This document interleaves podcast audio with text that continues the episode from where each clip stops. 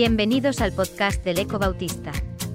Una producción de la Unión Evangélica Bautista de España y Gran Comisión. Media. Puedes encontrar a este autor y otros muchos en 9.org o en tu plataforma favorita de podcast como Spotify, Apple Podcasts o Google. En esta nueva entrega de Fotografía y Fe, Jordi Torrens escribe, sin título. La foto que aparece este número en la versión online en web.org se llama, sin título, tomada en 2021 por Peter Cole. Una de mis palabras favoritas, del francés, es flaneur, un término que se refiere a callejear, a caminar sin un rumbo fijado por las calles, a observar la vida, a explorar las ciudades sin más pretensiones que dejarse envolver por sensaciones.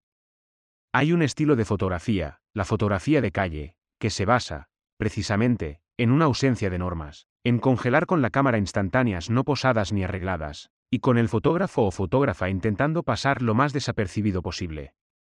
Es la fotografía más cercana a la vida real, la que no predispone un encuadre demasiado preparado, la que se deja llevar más por la intuición y por el hecho de pasear con aquel apéndice que forma parte de muchos locos, de la fotografía, es decir, una cámara de fotos. Uno de los mejores autores de fotografía de calle es Peter Cole. Irónico, amante de los contrastes, mordaz y con un ojo entrenado para captar imágenes en los momentos más fugaces e imprevisibles. O sea, un flaneor con cámara al cuello y capaz de captar a los mejores bailarines y bailarinas en la danza diaria que supone la vida en la ciudad.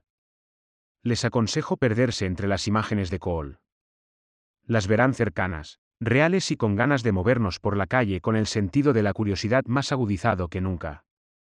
Cole, nacido en los Países Bajos en 1953, suele comentar que su urgencia creativa se basa en observar, en plasmar en sus fotos la vida que le rodea.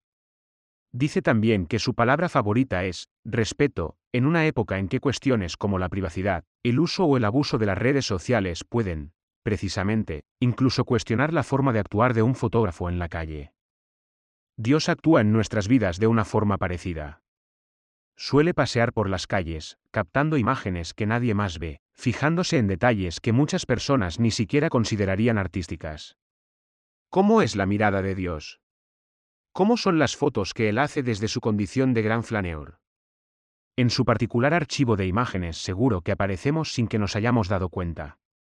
Paseando con la mirada baja en un entorno prácticamente aséptico, como la imagen que he elegido, una de las más recientes que Cole ha compartido, leyendo un libro robando minutos a algún mediodía o jugando en el parque con nuestro hijo. A Dios le encanta nuestro día a día, nuestro rostro más real, y su mirada se llena de compasión, de ternura, de aceptación, de acompañamiento, de la misma forma como Jesús miró al joven rico, a los discípulos aterrados en la barca por una tormenta, al buen samaritano o a cualquiera de nosotros.